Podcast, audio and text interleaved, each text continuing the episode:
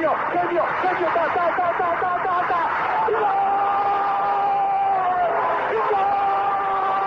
Dennis Bergkamp, Dennis Bergkamp, Dennis Bergkamp neemt de bal aan. Dennis Bergkamp, Dennis Bergkamp, Dennis Bergkamp, Dennis Bergkamp, Dennis Bergkamp. Posse de bola para Portugal, vai Éder, vai Éder, vai Éder, vai Éder, chuta, chuta, chuta! Gol! Gol!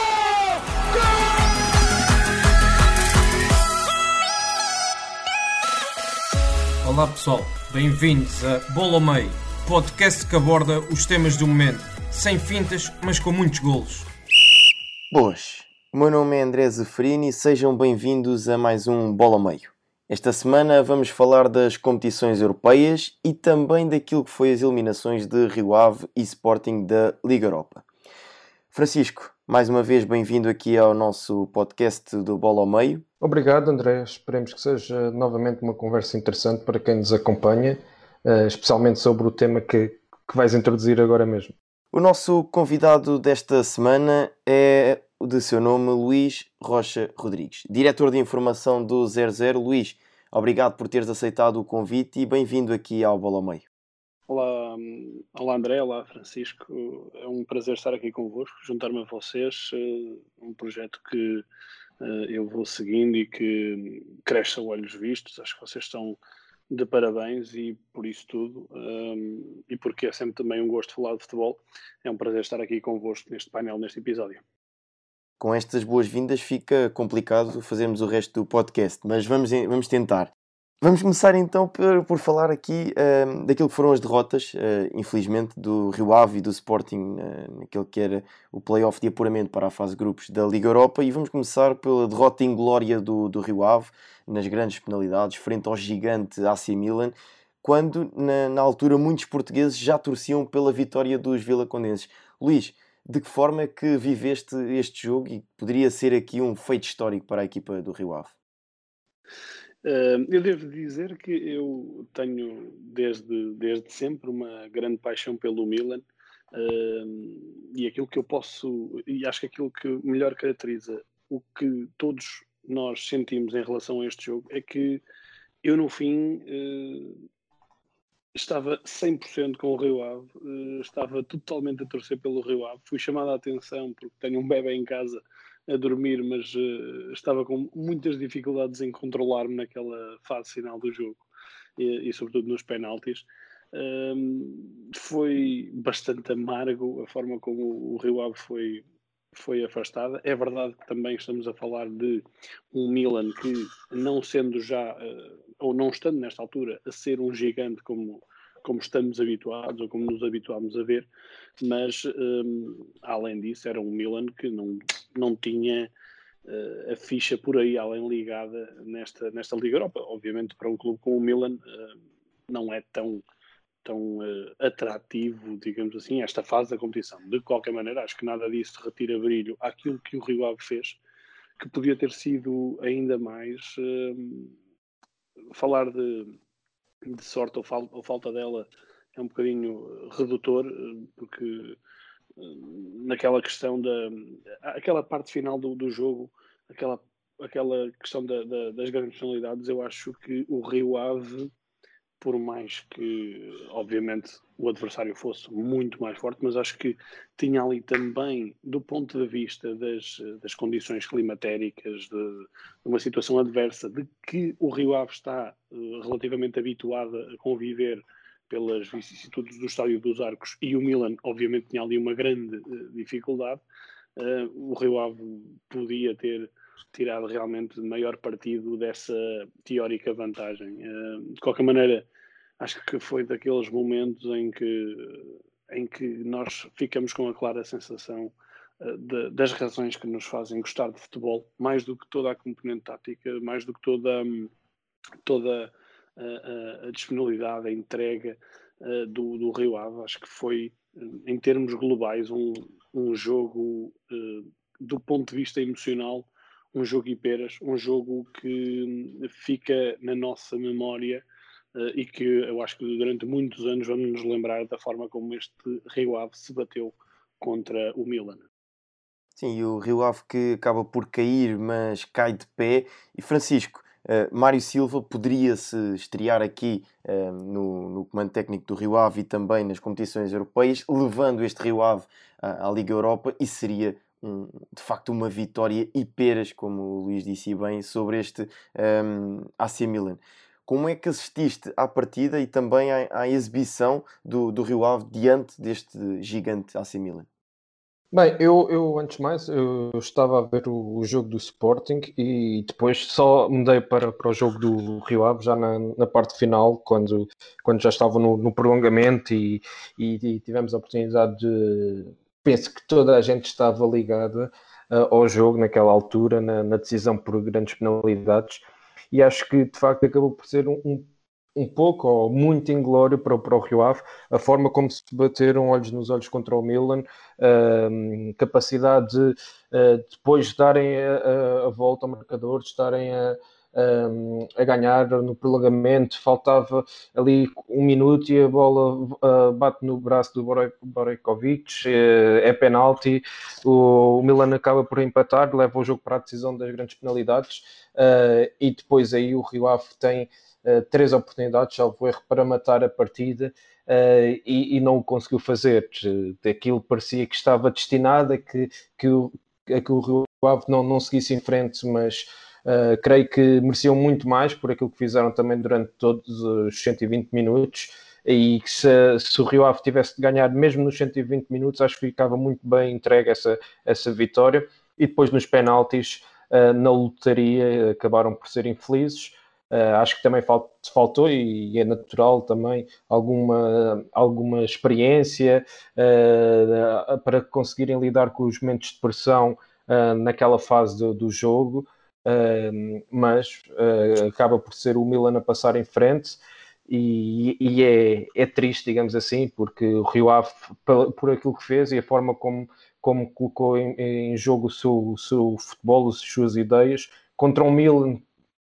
não é o Milan de outros anos, não é? Mas ainda assim é uma equipa competente, uma equipa que com nome, uma equipa histórica e se o Rio Ave os conseguisse eliminar seria um feito histórico. Sim, e houve dois jogadores que estiveram e deram nas vistas, falei particularmente de Gelson Dal e também de Chico Geraldes, e mais aqui em relação ao Gelson Dalla, Francisco, vou-te lançar a questão também porque falámos um, ehm, do Sporting no, no podcast passado este Gelson Dalla poderia servir a este Sporting de Rubén Amorim? Eu, isto é uma questão muito uh, pertinente. Eu, eu, acho que ele podia uh, encaixar, sim, uh, no plantel, se olharmos para aquilo que era o plantel da, da época passada. este ano, com, com, os investimentos que têm vindo a ser feitos por parte do Sporting, nomeadamente na, na frente de ataque, sendo que a ideia passa por, nesta, nesta fase, Uh, uma vez que, o Vendel acabou por, uh, por, sair ou está em vias de, de ser confirmado já no, no Zenit, um, com, o Pote, com o Pedro Gonçalves a jogar no meio campo, acaba por, uh, por sobrar,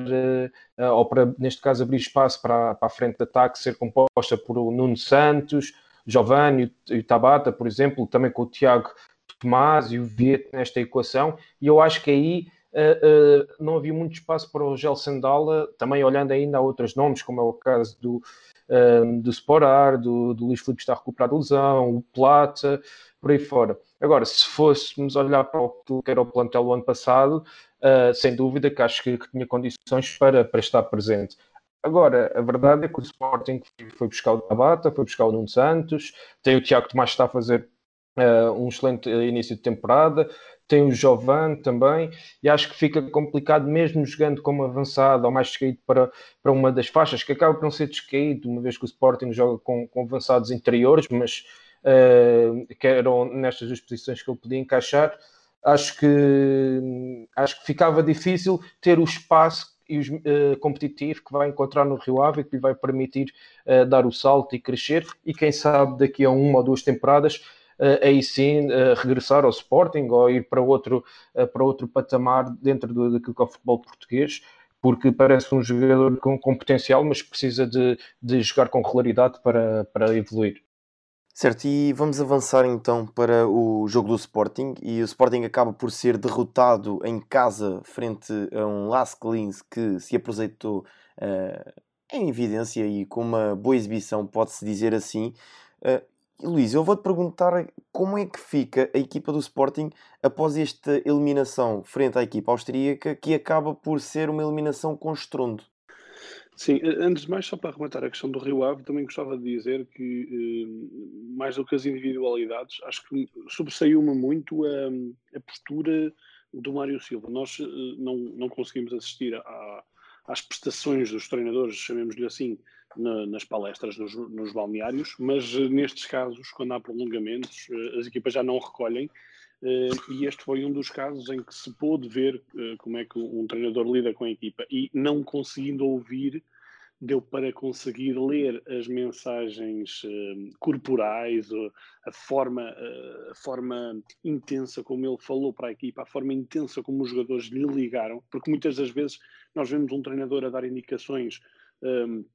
e os jogadores, eh, alguns a, a, apertar as esteiras, a alongar, olhar um bocadinho para, para si, para as pernas, para o que quer que seja, e ali não. Eu senti que ele tinha totalmente o grupo ligado naquela mensagem, ligado naquela conversa, e acho que foi uma das coisas que mais me sobressaíram uh, ao assistir aquele jogo do, do Rio Ave, por isso uh, isso ainda mais do que tudo o resto fez-me ter mais atenção ao que vai ser o trajeto do Mário Silva. Estou bastante curioso para saber qual é que vai ser o desempenho deste treinador, um, que, que, que, de facto deixou aqui também, uma vez mais, uma boa imagem. Em relação à tua questão, um, é uma queda com estrondo, é verdade. Eu acho que não é, não podemos dizer que é uma queda, uh, por exemplo, com o estrondo que teve a queda do Benfica na Liga dos Campeões, porque não, não falamos da mesma dimensão, uh, mas uh, olhando para o copo meio cheio, se é que há copo meio cheio depois de, desta, um, desta eliminação e humilhação, eh, é que o Sporting vai ter uh, uma agenda mais folgada numa época que se prevê totalmente frenética. Vamos ter jogos praticamente uh, em cerca de 70, 80% das, de meios da semana para as equipas que estão na, na Europa, o que vai ser muito duro. O Sporting vai alargando um bocadinho o plantel mas não tem tantas opções quanto isso, muito menos opções uh, uh, fiáveis para um contexto europeu. Uh, por isso, parece-me que isto acaba por trazer um bocadinho mais de espaço para Ruben Amorim trabalhar, para Ruben Amorim alicerçar uma equipa que é uma equipa jovem, com vários talentos emergentes, e é bom lembrarmos, o Sporting esteve a pouquíssimos minutos de conseguir o terceiro lugar do campeonato, que lhes daria a fase de grupos de forma direta. Digamos que, e Ruben Amorim falou disso durante a época passada, na, na parte final, que um, pôs-se a jeito uh, porque uh, já foi testando outras soluções, ou seja, não jogou na, na, naqueles jogos finais com o 11, eh, se calhar, mais lógico, o 11 que lhe daria mais garantias, mas por outro lado ganho, foi ganhando vários elementos. E nós, uh, nesta altura em que estamos a gravar, e o Sporting está a jogar com o Portimonense, já vimos um grande gol de, de Nuno Mendes, que é um dos vários jogadores que Ruben Amorim, uh, ao queimar etapas, conseguiu já potenciar para esta época, porque senão estávamos nesta altura, se calhar estávamos nesta altura a falar de um Sporting que já, estava, já tinha o acesso garantido à fase de grupos, mas era um Sporting onde ninguém conhecia Mateus Nunes, ninguém conhecia Nuno Mendes, ninguém conhecia Eduardo Quaresma, uh, o próprio Tiago Tomás, enfim, vários jogadores que uh, conseguiram aqui queimar um bocadinho etapas da sua uh, presença, não vou chamar ainda afirmação, mas da sua presença na equipa do Sporting uh, e que parece-me que se tornaram já opções bastante válidas para o treinador do Sporting. Agora, claro que isto aqui, não, eu não quero com isto, obviamente, desculpar o que quer que seja em termos de insucesso europeu, porque foi, além do insucesso europeu, não foi uma derrota com o Milan, não é? Uh, foi uma derrota contra uma equipa que uh, é uma equipa que é quase um case study, a forma como, como joga e parece que nós uh, olhamos para este Las Clins e, e, nunca conseguimos olhar para esta equipa com ter ali três, quatro jogadores de grande valor, mas é uma equipa que do ponto de vista coletivo tem uma harmonia uh, notável e isso já se tinha notado na época passada, já tínhamos visto o, Lind, o Las Colinas a jogar e este ano acho que se confirmou isso mesmo. Uh, foi um jogo que obviamente tem aqui contornos de humilhação também um, extrapolados por causa da, da, expulsão, que acho que é uma, uma expulsão sempre eh, questionável, muito questionável, aliás, mas de qualquer maneira fica muito mal na, na fotografia ao Sporting e terá que, que, se reerguer ganhando, é a única forma. E eu ia pegar nesse último ponto, um, que era essa tal questão de, desta equipa do LASK um, valer pelo coletivo e não tanto pelas individualidades, uh, para lançar também aqui a, a questão ao Francisco, que é esta equipa do Sporting acaba por ser eliminada por uma equipa teoricamente uh, mais fraca e também daquilo que um, penso que já, já chegámos a falar aqui disto no, no podcast, que é a questão da liderança do Ruben Amorim no, no seu grupo, que uh, até à data, e ao que parece, Ruben Amorim consegue ser o líder uh, e conseguir trazer os jogadores para o seu lado. E nos momentos de, das derrotas, muitas das vezes é quando o, o treinador consegue agarrar o, o grupo e depois consegue-se fazer, não diria grandes feitos, mas consegue-se criar uma união de grupo que permite trazer resultados mais positivos. Eu, eu pergunto se esta hum, derrota na Liga Europa, que acaba por ser má para o Sporting, pode ter contornos positivos para aquilo que será o restante impacto na época. Eu acho que isso depende muito do tal discurso de, de Ruben Amorim, Uh, e pelo menos para fora, eu acho que é um, um, discurso muito cativante. Obviamente, ele está num contexto terrível, porque o Sporting atravessa um momento de enorme cisão, uh, um momento de, de, enorme divisão, toda a gente sabe isso, uh, mas eu acho que o Ruben Amorim, até em relação aos treinadores anteriores, uh, tem feito a diferença nesse aspecto, que é um treinador que tu ouves o Ruben Amorim a falar e ele transmite muita confiança, ele transmite até serenidade, eu sinto isso, mesmo mesmo depois da, da derrota e no, no, no, jogo a seguir, em que ele é confrontado com, obviamente, um, um enorme desaire, eh, eu acho que ele tem uma, uma mensagem muito positiva, uma mensagem de, de, de tranquilidade, de, não de tranquilidade pela boca, mas sim né, pelo, pelo sentimento que ele, que ele te transmite. Acho que um, eu, eu admiro, admiro Ruben Amorim pelo que ele fez até agora, que é ainda muito pouco, mas acho que foi uma amostra já muito interessante no Braga e também no, no Sporting de, de alguém com uma, uma forte personalidade.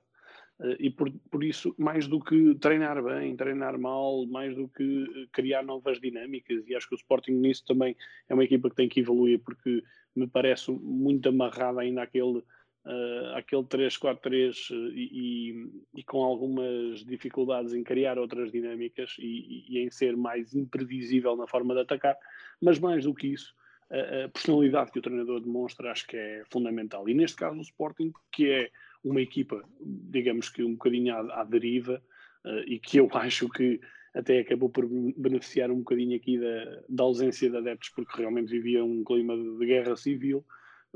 mas precisa de um verdadeiro timoneiro, uh, e o Sporting uh, teve um timoneiro durante as últimas duas épocas que disfarçou muitos problemas que, que, a equipa já tinha, que foi o Bruno Fernandes, mas esse era um timoneiro em campo e um timoneiro no banco, eu acho que acontece agora com o Ruben Amorim, ou vai começando a acontecer, Uh, por isso, acredito que Ruben Amorim aqui vai, vai, ser o elemento decisivo para, para vermos um Sporting, digamos que rejuvenescido. Certo. Francisco, não sei se queres acrescentar aqui alguma coisa ao tema Sporting. Sim, uh, muito rapidamente. Uh, eu acho que o, que o Luís já, já falou, já disse muito sobre a, relação ao Sporting. Um, não nos podemos esquecer que o, o Sporting, independentemente do valor que, que o Lask tinha uh, e que demonstrou já o ano passado, quando jogou duas vezes contra o Sporting e esta temporada também, Sporting tinha argumentos suficientes para passar e tinha a obrigação para o fazer, da mesma forma que o Benfica também tinha uh, contra o PAOK. Neste caso, o Sporting até, até jogou em casa. Uh, é certo que a expulsão acaba por condicionar a estratégia, Uh, ainda assim, antes da, da, expulsão, o Sporting já, já estava a perder 2-1 e o Pedro Gonçalves já estava pronto para entrar e acaba por o Sporting ver o, Coates ser expulso e na, na sequência desse, desse livre uh, acabam por sofrer o, o 3-1. Agora, Uh, a questão aqui é o, também o Lask fez uma grande partida, temos que dar mérito ao, ao Lask por isso, porque já tinha deixado bons apontamentos a temporada passada. Uma equipa desconhecida, com jogadores também desconhecidos, mas com, com muita qualidade naquilo que, naquilo que é as suas ideias de jogo, a forma como conseguem construir, a forma como conseguem pressionar também as equipas adversárias e forçar o erro. E houve muito mérito do, do Lask nesta, nesta eliminação uh, ou melhor, na, na perspectiva deles, na, na, passagem à fase grupos da, da Liga Europa. Relativamente à, à questão que tu fazes, uh, eu acho que isto vai permitir também ao Sporting concentrar-se naquilo que são as suas aspirações no, no campeonato. É certo, não uma equipa que tenha os mesmos argumentos que o Benfica e com o Futebol Clube do Porto nesta altura, mas se, sem a pressão, Uh, até mesmo a questão da, da pressão dos adeptos no, no estádio, uh, com esta questão do, do Ruben Amorim começar a, a, fortalecer as suas ideias, a, a, a sua equipa base, dando espaço a, a miúdos que cresçam, como é o caso estávamos a falar também do, do Nuno Mendes e entre outros, a equipa pode de facto ter uh, jogar sem pressão, jogar liberta e fazer um campeonato muito tranquilo e muito interessante. e depois tem essa questão que o, que Luís também referiu e bem, tem a ver com, uh, com as viagens a meio da semana, uh, nesta situação muito específica que estamos a viver uh, nesta pandemia. O Sporting não fazendo essas, essas viagens, essas locações a meio da semana, como o Futebol Clube do Porto, o Benfica e o Braga vão, vão ter de fazer. Sporting, em, em relação um, a estas, estas equipas, parte em vantagem, na teoria, em termos, termos físicos, em termos daquilo que são podem ser a consolidação das ideias por parte da equipa, que os outros não, não vão ter, porque vai ser uh, jogar, descansar, jogar, descansar não vai haver muito tempo uh, com o calendário apertado como vai acontecer, mais uh, os compromissos internacionais das seleções, não vai haver muito tempo para, para consolidar também ideias e para trabalhar nelas, porque vai ser, uh, vai ser um calendário muito apertado até, até ao final da temporada. E vamos ver se, se o campeonato não, não para, entretanto, esperemos que não, uh, devido a esta situação, mas o Sporting, na teoria, não tendo as competições europeias, pode focar-se naquilo que é o campeonato e, e, e, temos visto um Sporting competente, já o foi contra o Passo de Ferreira, uh, agora estamos a gravar e também contra o Portimonense tem, tem feito um uma excelente partida. E acho que, que, vamos ver um Sporting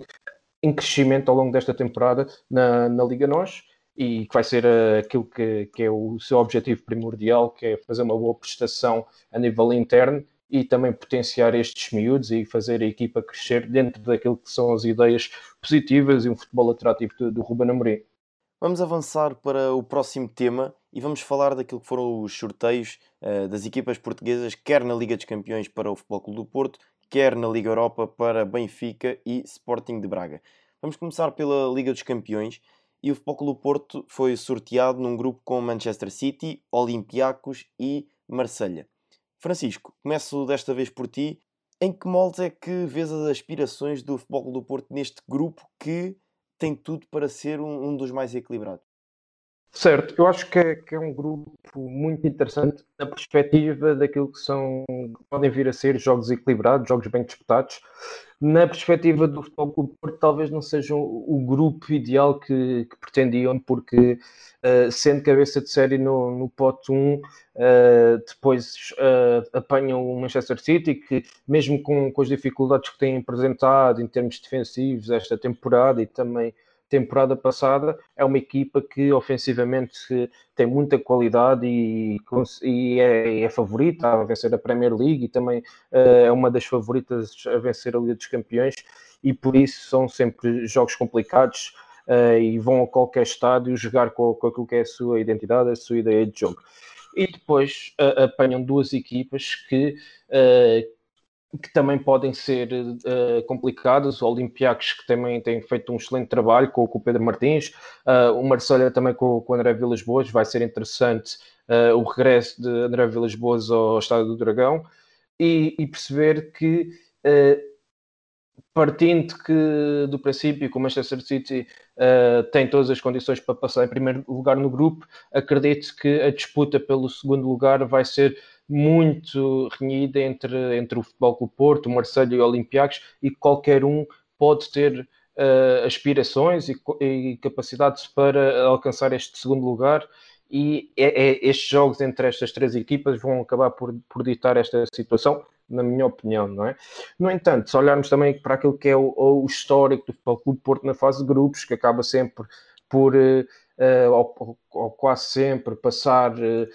à fase seguinte, mesmo com grupos mais, mais equilibrados e mais complicados, até pela experiência que, um, que o clube tem nestas, nestas andanças de competições europeias. Eu acredito que o, que o Porto parte em vantagem. Vamos ver até ao final do, do mercado como é que este, este Porto vai, vai estar, não é? Uh, para perceber quem é que ainda pode sair, quem é que pode entrar, para de facto percebermos se vamos ter um Porto tão ou mais forte como na, nas épocas anteriores, se vamos ver um Porto uh, mais enfraquecido em termos individuais e coletivos, uh, porque também temos que ver que do outro lado,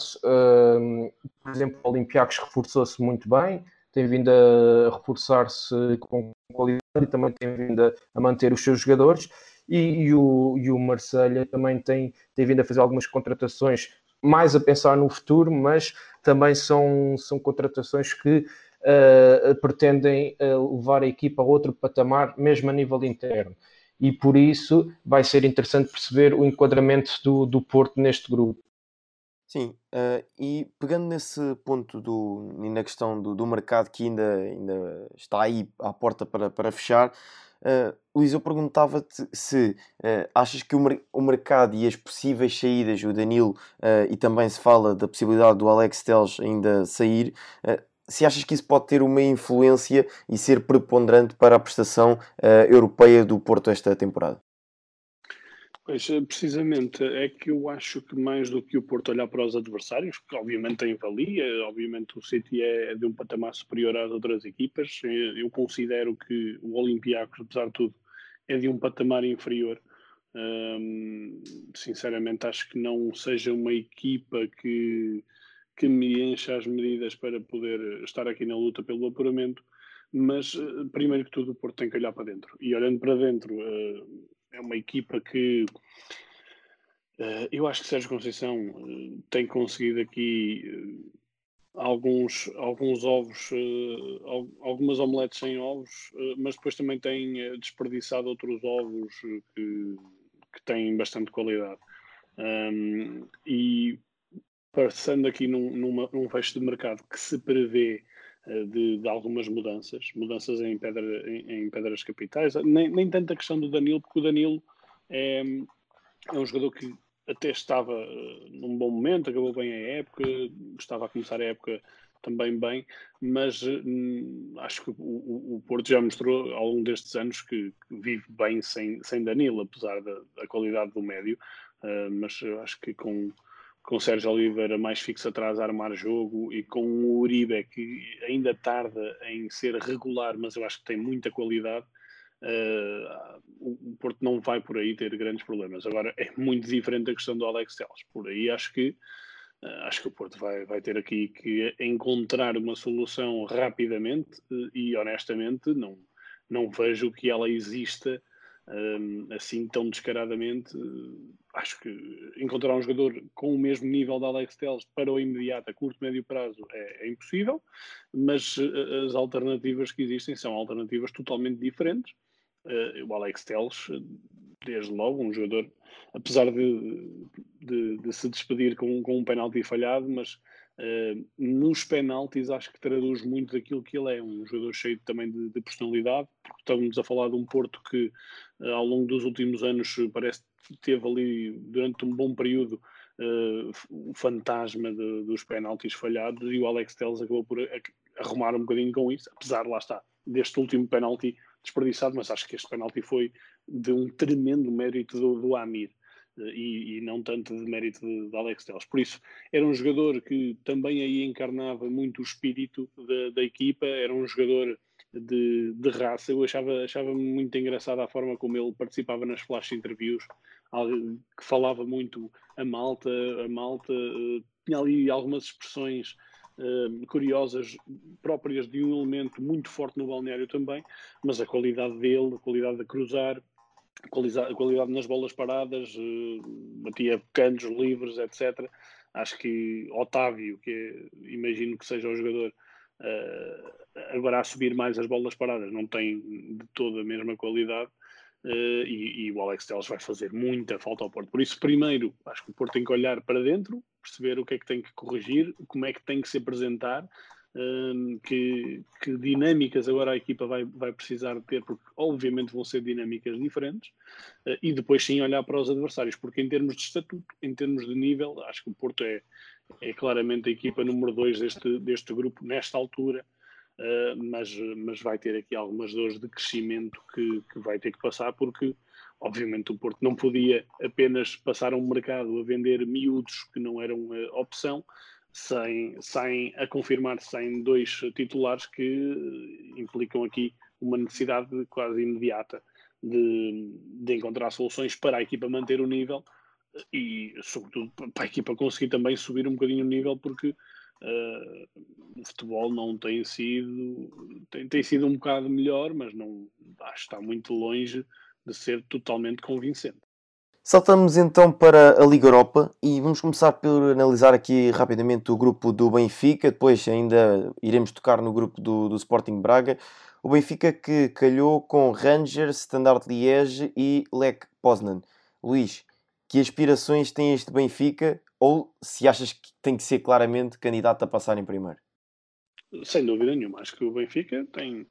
uh, tem aqui tudo para passar. Uh, é verdade que o, que o Glasgow Rangers na época passada deixou uma, uma excelente imagem e nós, uh, nós portugueses assistimos a isso nem sempre com os melhores olhos, porque na, nem o Porto nem o Braga conseguiram os melhores resultados contra o Glasgow Rangers mas, eh, mas é, é, uma equipa que, apesar de acho que não está, não está ao nível do Benfica, tem um, Morelos fortíssimo, um jogador que dá outra, outra dimensão à equipa, tem um Tavernier que, que também um lateral muito, muito interessante, alguma experiência também no, no meio campo, mas acho que é, é a equipa que pode, em condições normais, arranhar o Benfica, imaginando eu que o Benfica vai... Uh, permitam uma expressão, acho que o Benfica vai levar a sério esta fase de grupos. Se o Benfica levar a sério, um, eu acho que vejo a equipa de Jorge Jesus a, a, pontuar entre os 13 e 16 pontos e a conseguir o primeiro lugar. Não tenho grandes dúvidas disso, porque uh, também, de resto, não, não parece que seja um grupo que possa incomodar assim tanto o Benfica. Francisco, concordas com, com o Luís de que o Benfica tem a obrigação de passar em primeiro lugar neste grupo? Sim, sem dúvida. Uh, aliás, atendendo àquilo que tem sido o discurso de, por parte de Jorge Jesus e também da, da estrutura um, do Benfica, uh, de falarem da questão do projeto europeu, depois com a eliminação perante o, o PAOK na, na Liga dos Campeões, o próprio Jorge Jesus referiu que queriam transportar aquilo que era uh, a exigência, a ambição europeia da, da, Liga dos Campeões para a Liga Europa. E por isso acho que aquilo que é o espectável é que o Benfica, uh, olhando para aquilo que foram os seus adversários e concordando também com, com o Luís em relação ao, ao Glasgow Rangers, que é um adversário mais complicado e o ano passado também mostrou isso frente ao Futebol Clube do Porto e ao Braga. No entanto, acho que são três adversários, também com o Standard Liège e o Lech Poznan, são adversários à altura deste, deste Benfica, ou pelo menos um Benfica que se quer um, pujante e forte a nível europeu. E para isso tem, tem que passar, tem a obrigação de passar em primeiro uh, e, e, estar na, na, luta por aquilo que possa vir a ser a Liga Europa. Acho que, que depois depende também muito daquilo que são as equipas que possam aparecer uh, vindas da Liga dos Campeões, mas se o Benfica quer tem esta ambição do projeto europeu, uh, acho que tem aqui esta, esta oportunidade de, desta época, mostrá-lo pelo menos na, na Liga Europa uh, e fazer uma aposta forte naquilo que são as suas, as suas aspirações relativamente um, a algo mais na, nas competições europeias que não tem acontecido na, nas últimas épocas, desde que Jorge Jesus saiu pelo menos a nível de, de, de Liga Europa, ou uh, porque se olharmos também para uh, últimos treinadores, Rui Vitória chegou aos quartos de, de final da, da, Liga dos Campeões, Bruno Lage também chegou aos quartos de final da, da, Liga Europa, mas o Benfica quer dar um, o passe à frente, como, como os dirigentes encarnados têm vindo a dizer, uh, acho que é uma excelente oportunidade, também olhando para aquilo que foi o investimento do Benfica esta temporada. Francisco, e este Sporting de Braga que calhou num grupo com Leicester, AEK de Atenas e Zória de Luhansk. Como é que achas que este Sporting de Braga se pode apresentar aqui num grupo em que, creio eu, Leicester será o, o, o candidato mais forte, vá? Uhum, sem dúvida. Eu acho que, apesar de, daquilo que também foi falado relativamente ao Braga, eu acho que o Braga tem condições para para passar uh, a fase de grupos. Uh, vamos ver um Leicester forte, naturalmente, até porque aquilo que tem sido as últimas temporadas uh, na Premier League, o ano passado começaram muito bem, depois quebraram um pouco. Uh, mesmo depois da, da, pandemia. Este ano já voltaram uh, muito bem, em, inclusive com uma goleada frente ao Manchester City por 5-2, uh, se não estou enganado. mas eu acho que aquilo que tem sido a panagem nos últimos anos, pelo menos as equipas inglesas, as equipas britânicas, Uh, mas maioritariamente as inglesas, na, no momento de, nos jogos da, da, Liga Europa, acabam por rodar um pouco e acabam por desvalorizar até a competição. É certo que isto, esta mentalidade mudou um pouco um, nos últimos anos, porque um, ao vencer a Liga Europa consegue entrada direta na Liga dos Campeões, e isto também vem alterar um pouco aquilo que é a dinâmica da própria competição, o que me leva a pensar pessoalmente que uma equipa portuguesa uh, hoje em dia tem muito mais dificuldade de vencer a Liga Europa, precisamente por isto, porque há muitas equipas uh, fortes de, de, dos Big Five que acabam por uh, ou cair na Liga Europa vindas da, Liga dos Campeões ou, por, ou, ou já estão na, na, Liga Europa e, e aspiram um lugar na Liga dos Campeões, não o conseguem através das suas, dos seus campeonatos nacionais e apostam tudo na, na, na Liga Europa. Um, e, e, acho que o, que o Leicester pode uh, ser uma dessas equipas, não garantindo o apuramento através da, da, da Premier League, pode apostar na, na, na, Liga Europa. Mas acho que em termos de fase de grupos, uh, numa altura em que ainda vão estar na, numa fase prematura, digamos assim, da Premier League, eu, eu acredito que vão rodar, vão, vão ter jogadores menos utilizados e acredito que o Braga tenha capacidade para lutar contra esse Leicester e disputar os, olhos, os jogos olhos nos olhos. Depois contra o AEK e contra o Zória, acredito que o Braga tem, tem condições para, para passar estas duas equipas e assim sendo, uh, espero eu também que vejamos o, o Sporting Clube Braga na, na próxima fase da, da Liga Europa. Luís, que, como é que prevês a vida deste Sporting Braga neste grupo que tem tido um arranque de, de temporada assim, algo aos trambolhões? Um, mas neste grupo que uh, à partida parece acessível para este Sporting de Braga se, se conseguir uh, continuar esta caminhada uh, ascendente. Uhum. Eu, eu, eu, partilho da, da opinião do, do, Francisco e até acrescento, eu dou, dou, sempre este exemplo, até o dei quando nós estávamos no, no 00 a fazer um especial, assim que saíram, assim que saíram as, as equipas, uma das, das minhas ideias fora em trabalho, na altura para cobrir o, o jogo do Sporting frente ao Chelsea, na, na época do Marco Silva, um, for, for, era a última jornada da, Liga, da, da, fase de grupos da Liga dos Campeões e havia uma equipa inglesa, que eu tenho ideia que era o Tottenham, que, que tinha caído para a Liga Europa. E então eh, eu li um artigo num, num jornal um, que falava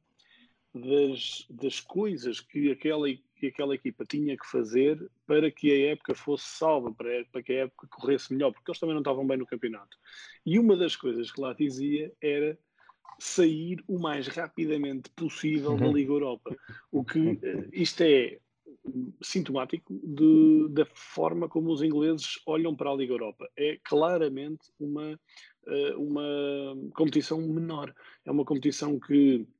o próprio Mourinho até a tenta valorizar um bocadinho porque, uh, porque também a ganhou no, no Manchester United, mas uh, e obviamente faz parte também aí de, de, puxar dos galões, mas que os ingleses, até porque, uh, e o Francisco deve saber, ele, ele estando em Inglaterra deve saber até melhor do que nós, quanto é que cada clube ganha pelas várias pela, dependente da posição que ocupar no final da época na Premier League, e são valores incomparáveis com os valores que se praticam na Liga Europa, por isso, ou melhor, são valores de Champions. Portanto, uma equipa uh, não vai, em condições normais, comprometer a sua época uh, na Premier League para tentar fazer uma boa figura na Liga Europa muito menos numa fase tão precoce da época. Claro que se chegarem aos quartos, às meias finais, vão obviamente tentar ganhar. Agora, eh, numa fase tão precoce, que querem jogar com segundas linhas. E se em condições normais nós olhamos para um Leicester que pode ser superior ao Braga, eh, também em condições normais é bom que nos lembremos dos resultados que o Braga tem conseguido fazer em Inglaterra nos últimos anos. E eu até estou aqui a abrir uma, uma, uma estatística que me diga isso, porque eu lembro-me que o ano passado o Braga um, foi ganhar uh, ao Wolverhampton, uh, portanto, desde logo aí uh, conseguiu, conseguiu essa, essa proeza, mas não foi uma proeza esporádica. e até vou aqui olhar novamente: o Braga também já ganhou em Birmingham, empatou em Liverpool numa eliminatória que, que passou. fruto do, do, de uma vitória em casa, na altura em que foi à final da, da Liga Europa, um, empatou em casa do Bolton, uh, perdeu por 3-2 em casa do Tottenham. Estou a falar apenas de, de, anos mais recentes, mas é um Braga que normalmente bate-se muito bem em Inglaterra, porque é um Braga que olha para esta, esta segunda competição da, da UEFA com muito mais seriedade do que qualquer clube inglês, por isso que eu falei antes, uh, e, e também porque realmente é um é uma forma de afirmação do Braga que, não conseguindo digamos que intrometer-se na luta, que tem sido uma luta a dois nos últimos anos entre, entre Benfica e Porto, eh, consegue aqui um escape para uh, outra valorização, outra, outra afirmação como aquilo que pretende cada vez mais ser uma espécie de terceiro grande, ou pelo menos de discutir uh, essa, essa posição com o Sporting.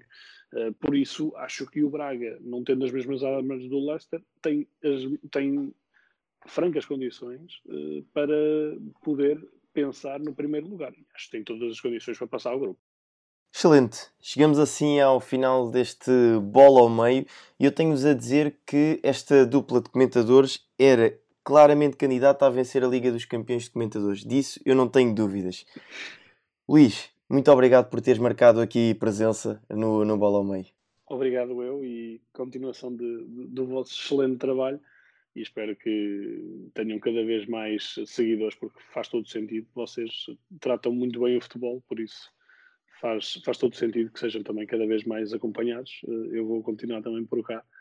e, e estaremos, estaremos no mesmo barco, que é o, o barco de, valorização do futebol. Francisco, obrigado também a ti. Para a semana, já sabes, cá estaremos outra vez para falar do que mais nos apaixona, que é o futebol. É isso mesmo. E agradecer também ao, ao Luís a presença dele